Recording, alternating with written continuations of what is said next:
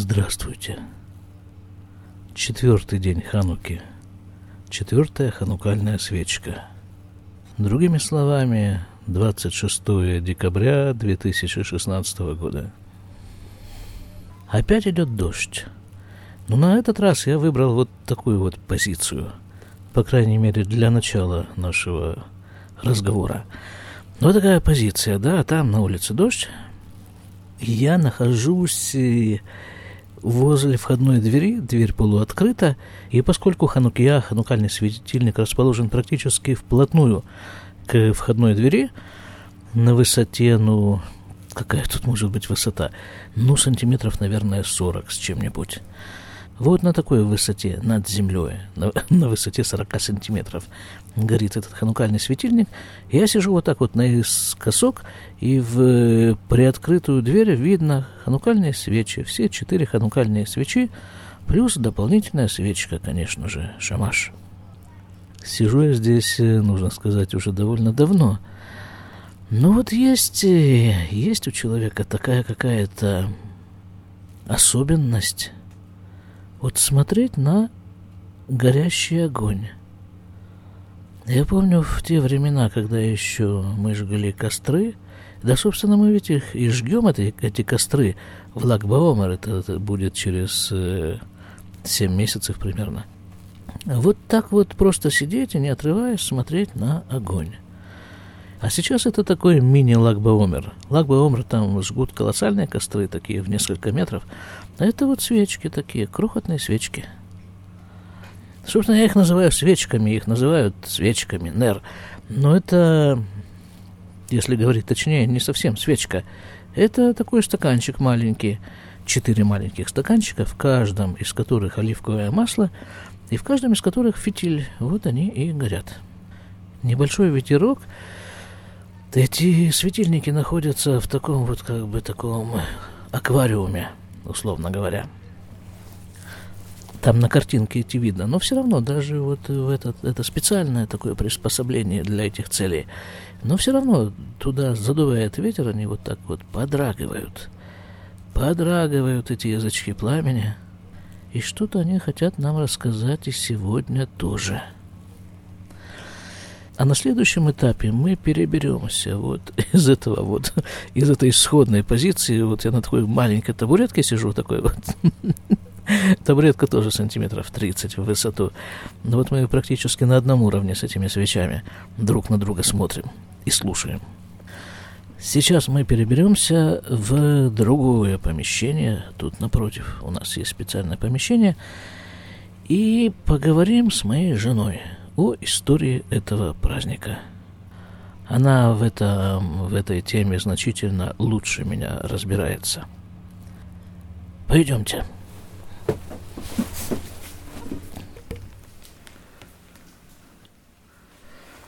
Каждый еврейский праздник имеет э, некую историческую подоплеку.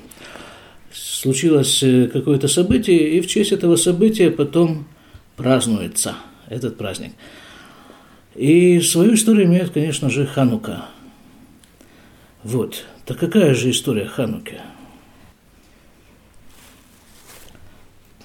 Э, еврейский народ был изгнан из земли Израиля после разрушения первого храма вместе с ним. Он был изгнан в Вавилон. И через 70 лет после изгнания э, Власть изменилась. Вместо Вавилона стали править персы. И персидский царь Кореш издает приказ, и, собственно, приказ и, и разрешение такое евреям вернуться в землю, Израиль, в землю Израиля и построить снова храм. Это когда было примерно, в какое время? Это было через 70 лет после первого изгнания. Эм, это что-то примерно пятый век, да, до новой эры. Э, да, что-то вот примерно там, тогда, да. Вот, и тогда группа евреев небольшая. Основная масса, в общем-то, осталась в Вавилоне. То есть элита и состоятельные люди в основном они остались в Вавилоне. Они там, в общем-то, были хорошо устроены, процветали, а небольшая группа евреев поехала э, снова в Эрц-Исраэль. Состояние в Эрц-Исраэль было не самое радужное. После разрушения храма и всяких пожаров, которые здесь были в Иудее, в Иерусалиме, те, кто вернулись, э, испытывали большие сложности с, э, с тем, чтобы прокормить себя, свою семью, было, было два предводителя у этой, значит, у первого это называется Швуд Сион, это Алия в Израиль. И было два предводителя у этой Алии. Алия – это возвращение в землю Израиля. В данном случае из Вавилона. Да? Восхождение. Думаю. Восхождение, да. точнее. Вот. И было два предводителя. Один из предводителей был потомком царя Давида, а второй из них был потомком э, Коина. То, что ему удалось сделать вначале, это, в общем-то, заложить фундамент для второго, э, для второго храма, фундамент и жертвенник. Построили, то есть уже приносили, могли приноситься жертвы, но после этого э, строительство храма было приостановлено, по разным причинам, не только по причине, по той причине, которую я сказала раньше, что, в общем-то, евреям было не до, не до этого, то есть они должны были себя прокормить и найти себе место, то есть жилище какое-то, что здесь было все разрушено. И были еще всякие внутриполитические причины.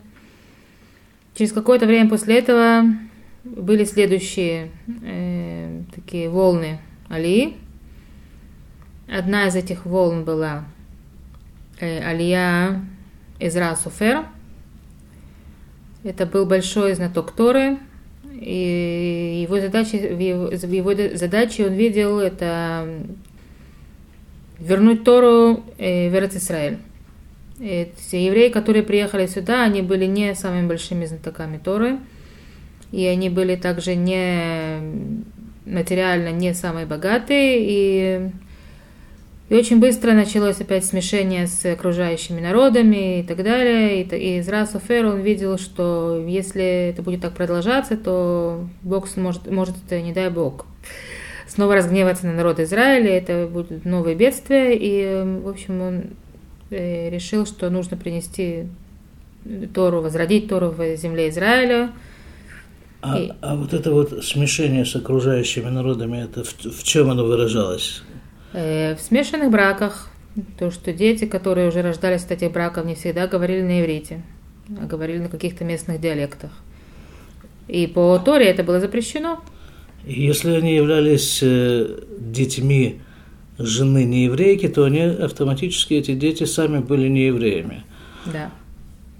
То, с чем боролся Израиль Суфер, после него Нехемия, это со смешанными браками – также он э, хотел, э, то, что я уже сказала, это вернуть э, знания Торы евреям в Эрец Исраэль, научить их, его, их, в общем-то, той Торе, которая сформировалась в Вавилоне, то есть уже в изгнании. Да, и укрепить, то есть построить храм и укрепить его значимость для всех евреев. В конце концов, храм был построен, и была Хануката Байт. Впоследствии был построен второй храм, да, но это было совсем не то же самое, что первый храм. То есть он уже был, э, то есть многих вещей, которые были в первом храме, в втором уже не было. И кроме всего прочего, э, не было царя. Самой, самой такой главной личностью это был э, Коген, Коэн Агадоль. Первосвященник. Первосвященник, да. То есть э, в какой-то момент перестали быть э, пророки, исчезли пророки. И был и в общем-то самым самым э, так сказать главной руководящей личностью был Ковен.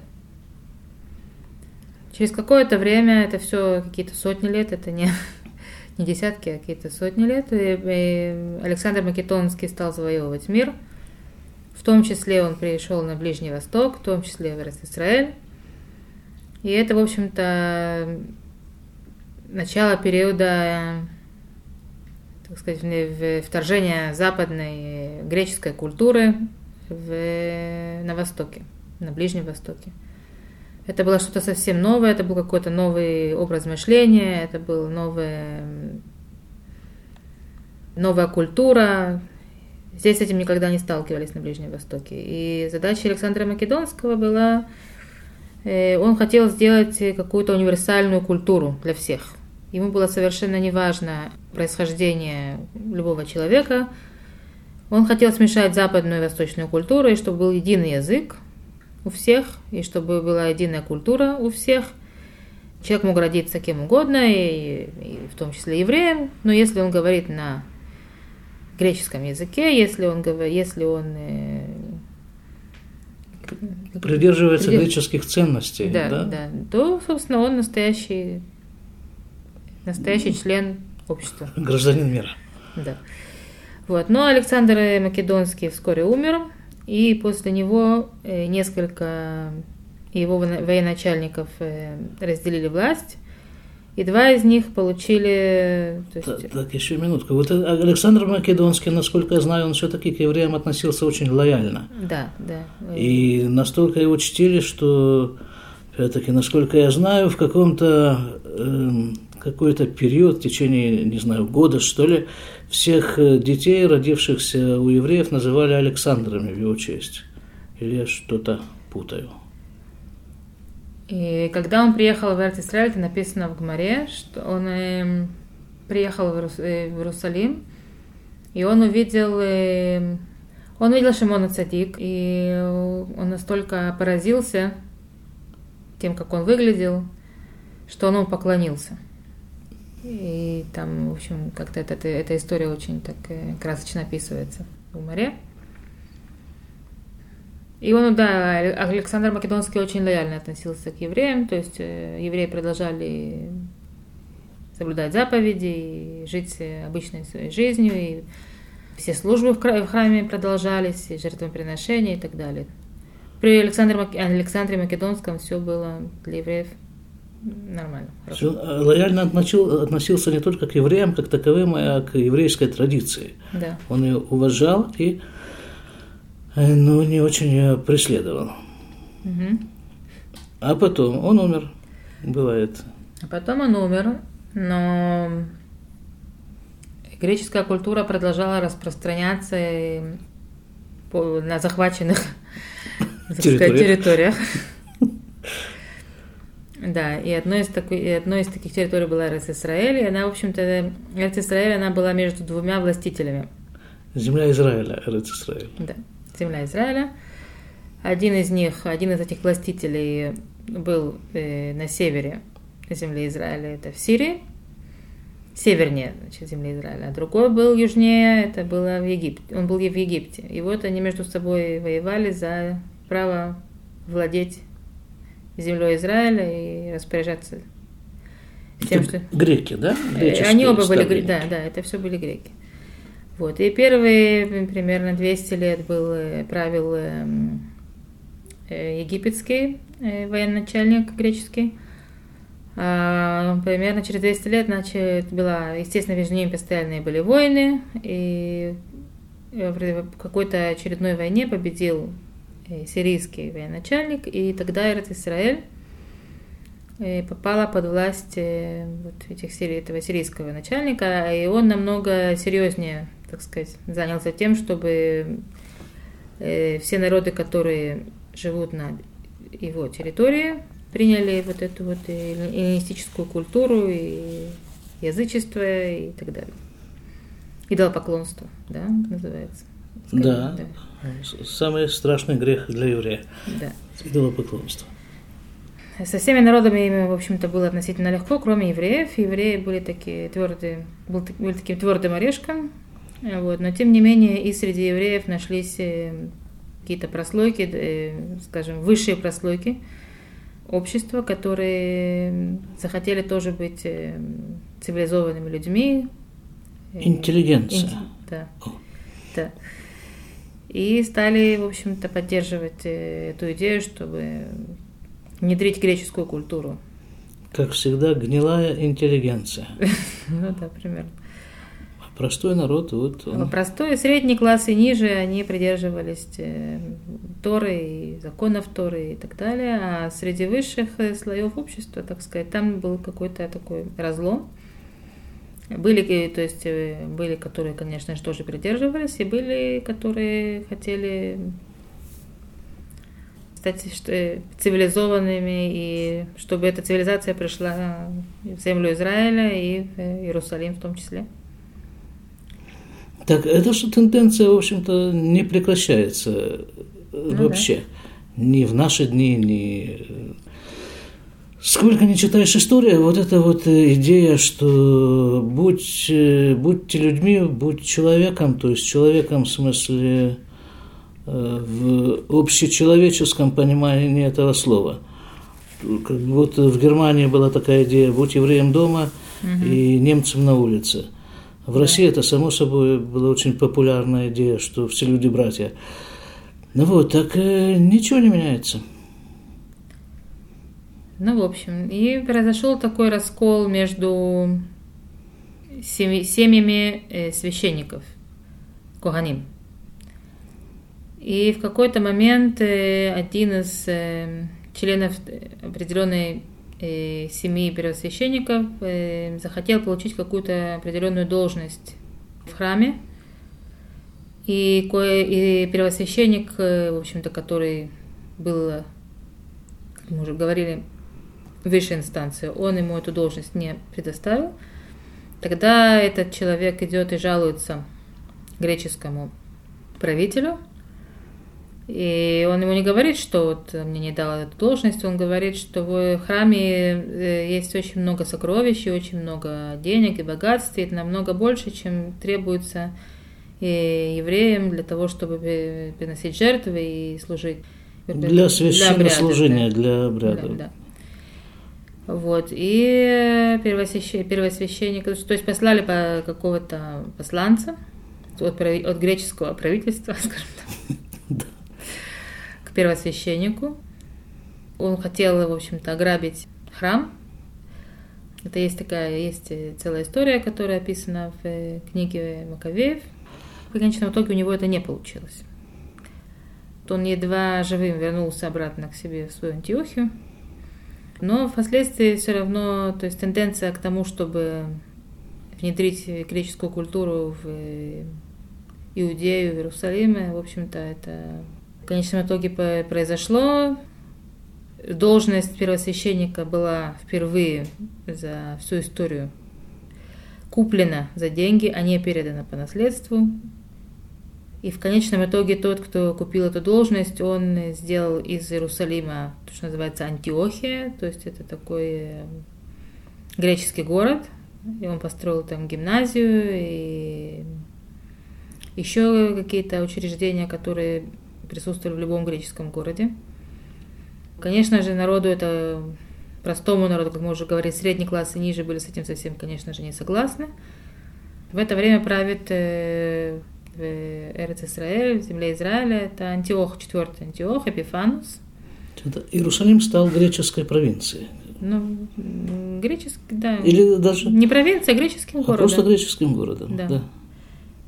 И вот этот Антиох Эпифанус, он ему мало того, что он занял Исраэль, он хочет, в принципе, еще и занять и Египет, и он продолжает воевать с, со вторым э, военачальником, но это, конечно же, не то же самое, они там тоже друг друга меняли.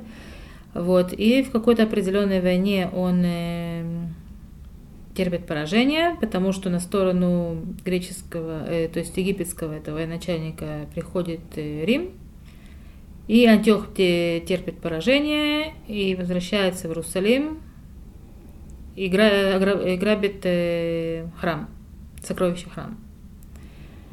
И тогда в Иерусалиме поднимается восстание. Антиох очень серьезно это восстание подавляет, было большое кровопролитие, и тогда он издает э, указ о том, что евреям запрещается соблюдать субботу, евреям запрещается делать обрезание детям, запрещается праздновать новомесячный, как это? Новый да. месяц, И изучать Тору. На- Да, и, месяц. и изучать Тору. Но восстание при этом не его подавить не удалось, оно только все приняло еще более серьезную форму. Тогда в Модеине, который был городом первосвященника, э, священника, извиняюсь, э, была такая семья Маковеев, Хашмонаим, был такой священник Матитьягу, и у него были сыновья. И под их предводительством и при помощи людей, которые еще тоже, так сказать, были очень э, серьезно э, соблюдали законы Торы. Это была такая каста, они назывались хасидим. И еще, конечно, люди, которые поддерживали это восстание. То есть э, поднялось очень сильное восстание, которое, в принципе, вообще-то длилось 15 лет. Но через три года после начала этого восстания э, храм был, э, Иерусалим был освобожден, и храм был заново освящен. И, в общем-то, это и есть праздник Ханука. Так еще так праздник Ханука это еще вот ханукальное чудо, что празднуется. Там э, соотношение сил было совершенно несоизмеримо. Вот эта греческая громада, обученная армия и какие-то там э, горстка этих повста- повстанцев жалкая, которые ну, с трудом представляли себе, что такое оружие, видимо, и что такое военное действие, и как. И тем не менее, вот э, победили. И не один раз. Там было довольно много сражений, в которых за раз за разом побеждали повстанцы.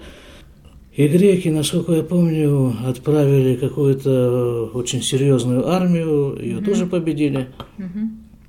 Ну, какие-то такие события происходили над природой, над, э, которые находятся вне законов природы. По всем законам природы, военных э, дисциплин победить должны были греки, но не просто победить, а просто взять и растоптать, так, как окурок этих вот загоревшихся повстанцев. А нет. Расскажи про Неспаха Шимен. А надо? Ну, это же тоже одно из чудес. То есть это, А. это, в общем-то, чудо Хануки. Нет, чудо. Хан, Ханука здесь предусматривает, в принципе, это праздник чуда. Вот одно чудо, что вот эта вот маленькая крохотная горстка повстанцев победила греческую громаду и сумела отвоевать храм, и зайти в него, и очистить его, и выбросить оттуда всех греческих э, башков.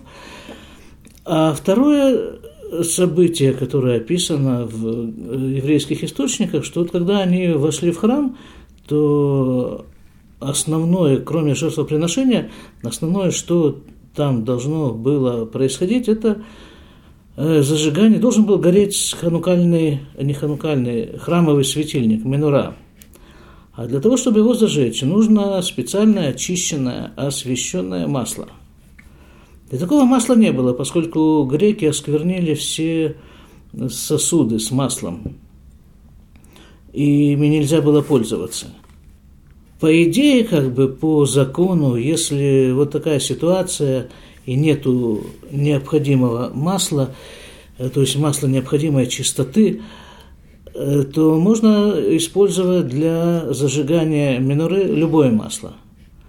Ну, как бы эти люди, они уже, как бы, уже, видимо, были э, настроены на такую вот волну, на такую струну, что если, если очень захотеть, то в конце концов получится.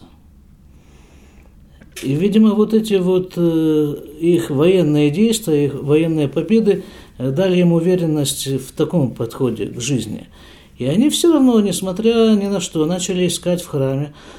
Начали искать в храме, где-то там обнаружили, где-то там э, этот небольшой, ну, собственно, не то, что небольшой, стандартный э, кувшин масла, который был запечатан печатью первосвященника.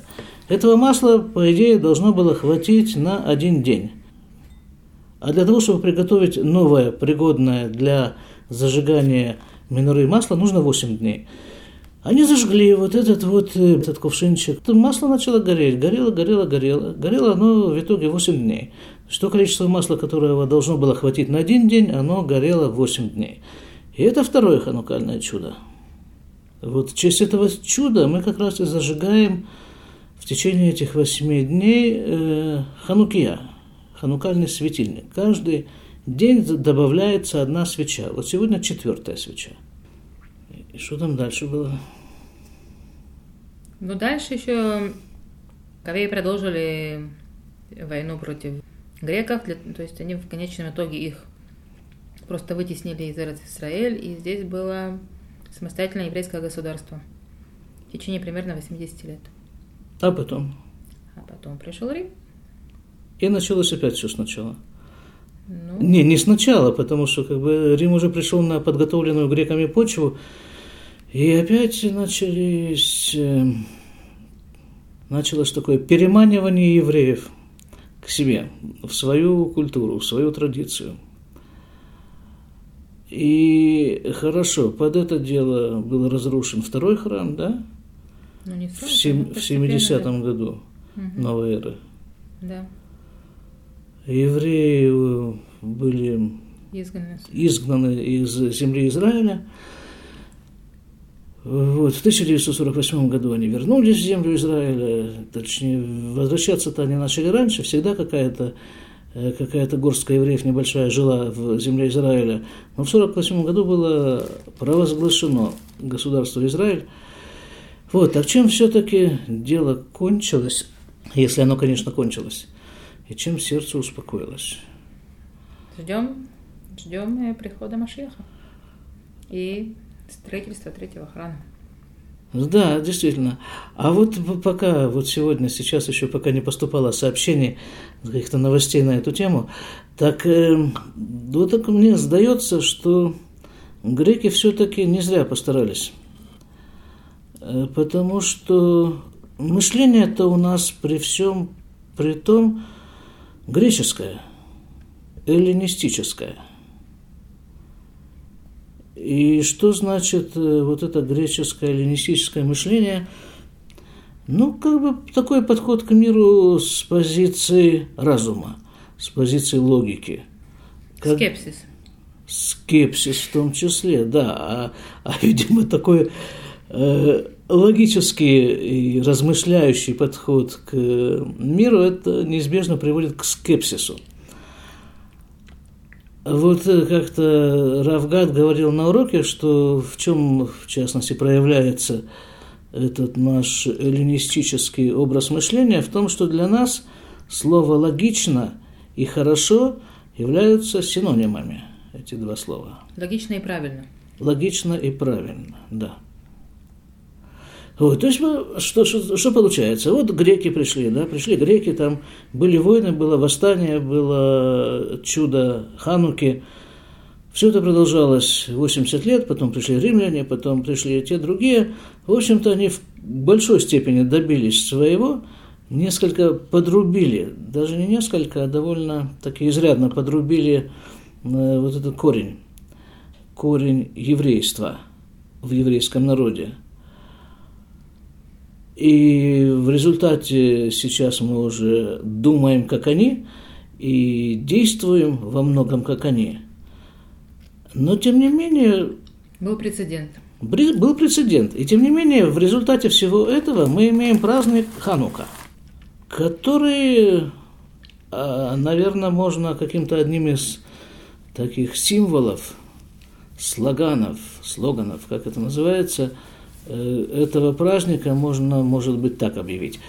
Как это Адмора Закен, да, говорила, что Мат Ор Мегареш Арбехошах. Что немного света разгоняет много тьмы.